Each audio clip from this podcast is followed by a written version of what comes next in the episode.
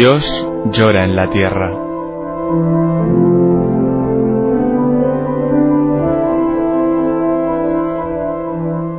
Un libro en el que Berenfried van Straten, el padre Tocino, fundador de Ayuda a la Iglesia Necesitada, recoge su experiencia cara a cara con el dolor, la miseria, el hambre y la opresión a lo largo de toda la geografía del planeta.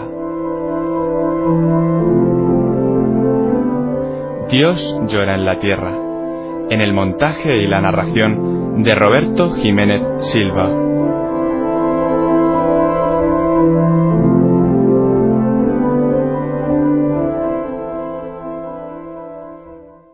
Capítulo 18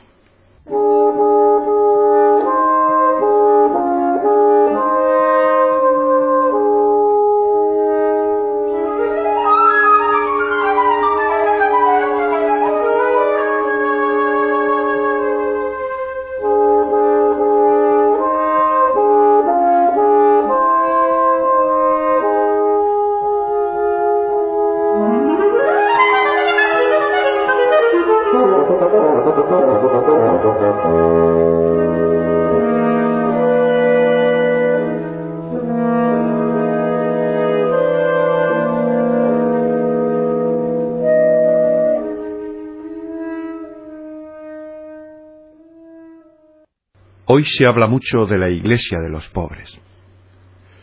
Pero en mi peregrinar por Occidente y por Oriente, he comprobado que son cada vez más numerosos los pobres que se sienten abandonados por la Iglesia. En las innumerables víctimas del capitalismo y del comunismo se repite la tragedia del siglo pasado, que muchos oprimidos pierden la confianza en la Iglesia porque ésta no consigue convencerles de que está presente a su lado. De esta manera, en Iberoamérica, los líderes sociales reprochan a los padres conciliares el haber tratado con excesiva cautela el capitalismo.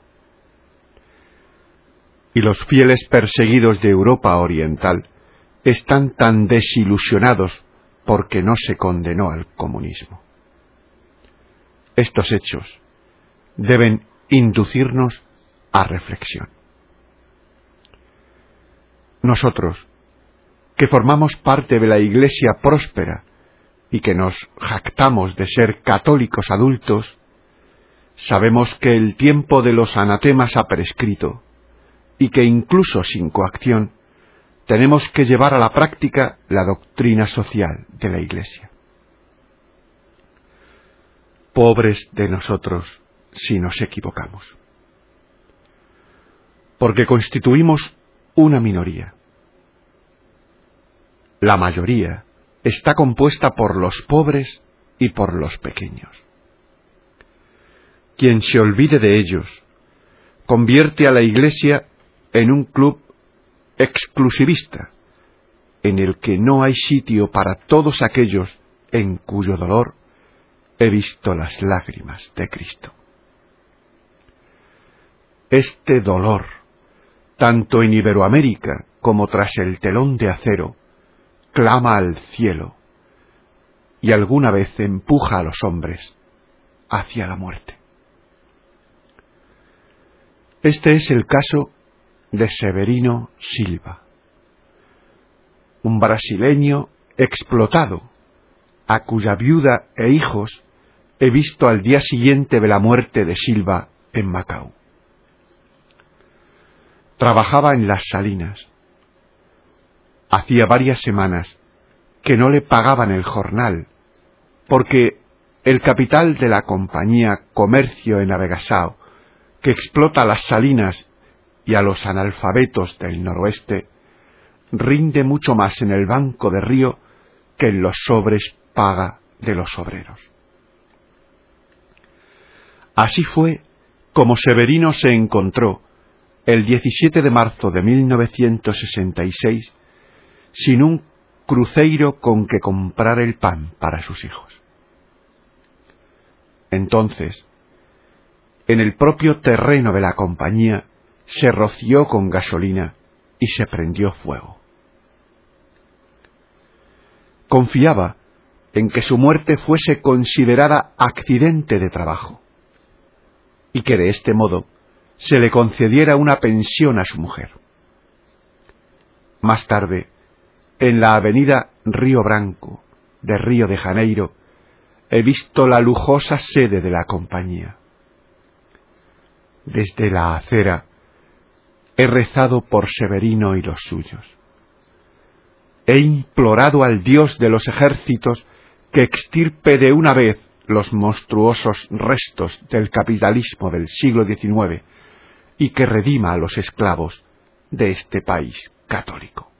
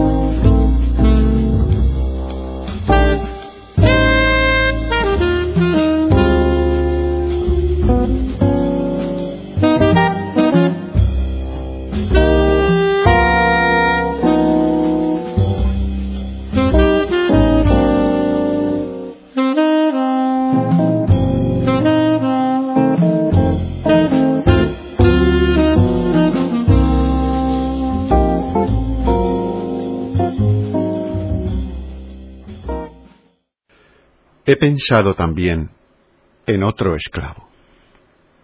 Se llamaba Francisco Velázquez y está enterrado en Potosí, en Bolivia.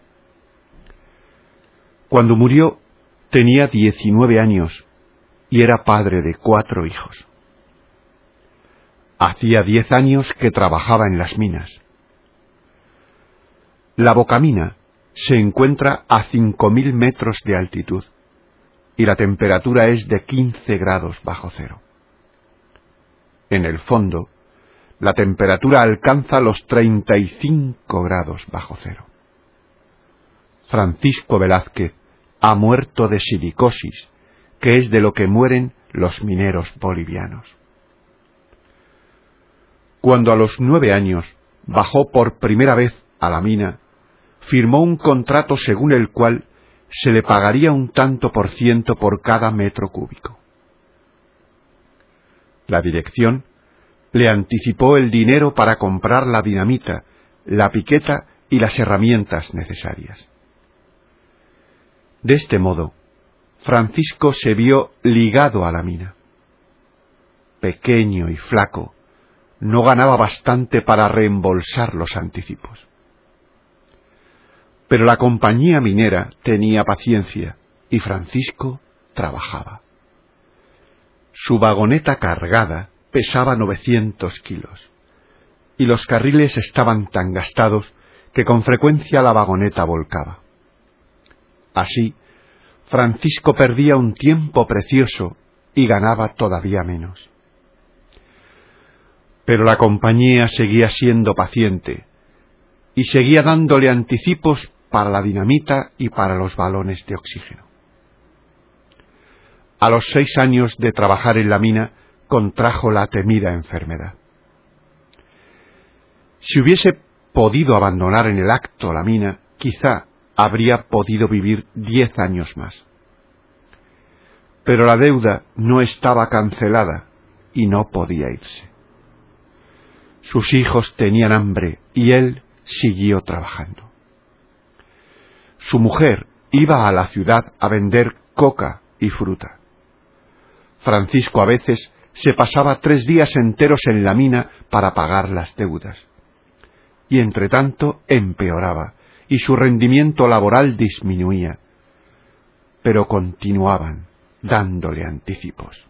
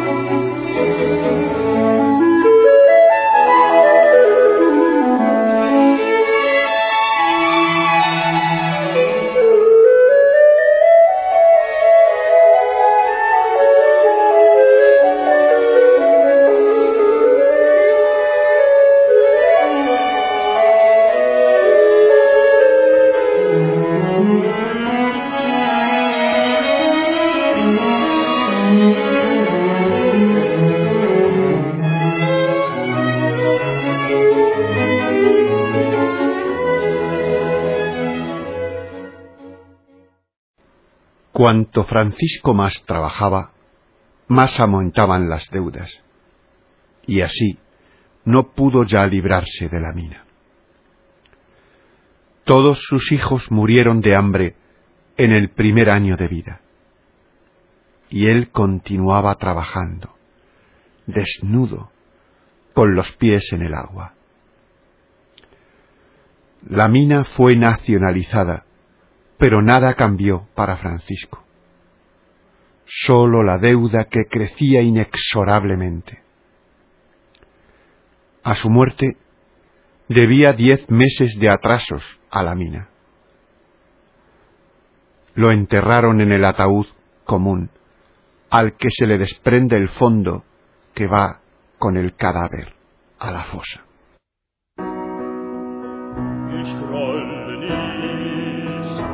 wenn das Herz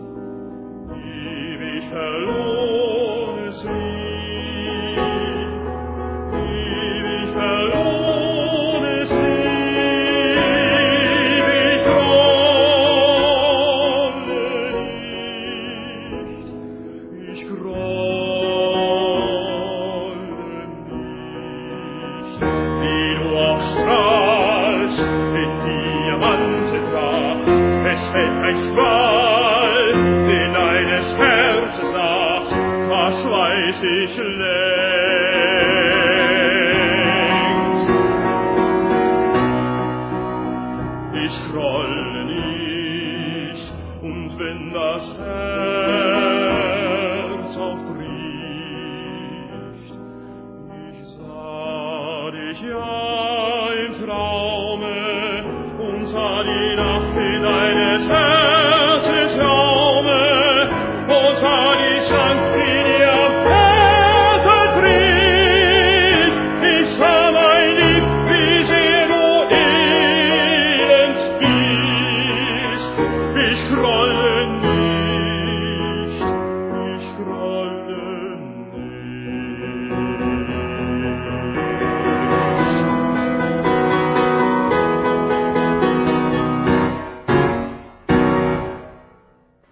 Esta triste historia me la contaron en La Paz. Frente a la catedral vi el farol del que colgaron al presidente de la República durante la Revolución de 1952.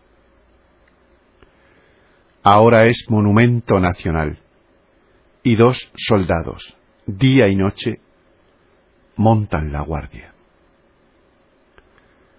Pero la muerte del presidente no le ha servido de nada a Francisco, como tampoco la revolución.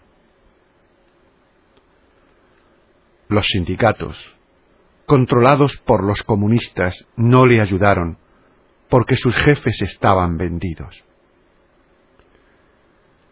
El poder de los sindicatos no procede de los obreros, sino del gobierno y de los patronos cobran triples sueldos y grandes dividendos. Viven lujosamente muy lejos del pueblo explotado, al que se guardan de liberar de la miseria, pues la miseria sirve a la revolución mundial. Este es el dogma de los comunistas.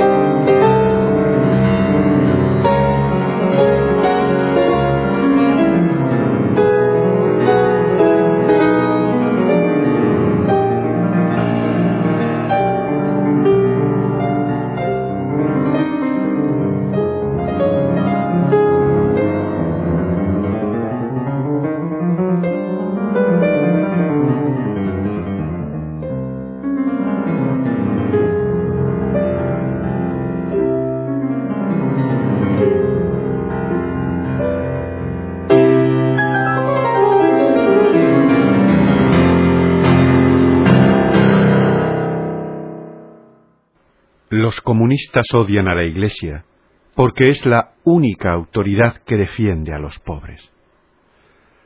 Amenazan a los militantes que luchan por la elevación del proletariado. Disparan sobre los curas y los dirigentes de la juventud obrera católica, que se las ingenian para educar a los analfabetos y convertirlos en activistas conscientes que conocen la legislación social y los derechos de los obreros. Y son capaces de denunciar la dictadura de los sindicatos rojos. No. De los sindicatos, Francisco no podría esperar ayuda. Francisco Velázquez está enterrado en Potosí. Dios mismo le ha enjugado las lágrimas, porque era la víctima inerme de un sistema inhumano. Junto a su tumba lloraba su madre. No me digáis que su madre tenía la culpa de su muerte, porque su madre es la Santa Iglesia, la única fuerza que en este país lucha honestamente por los pobres.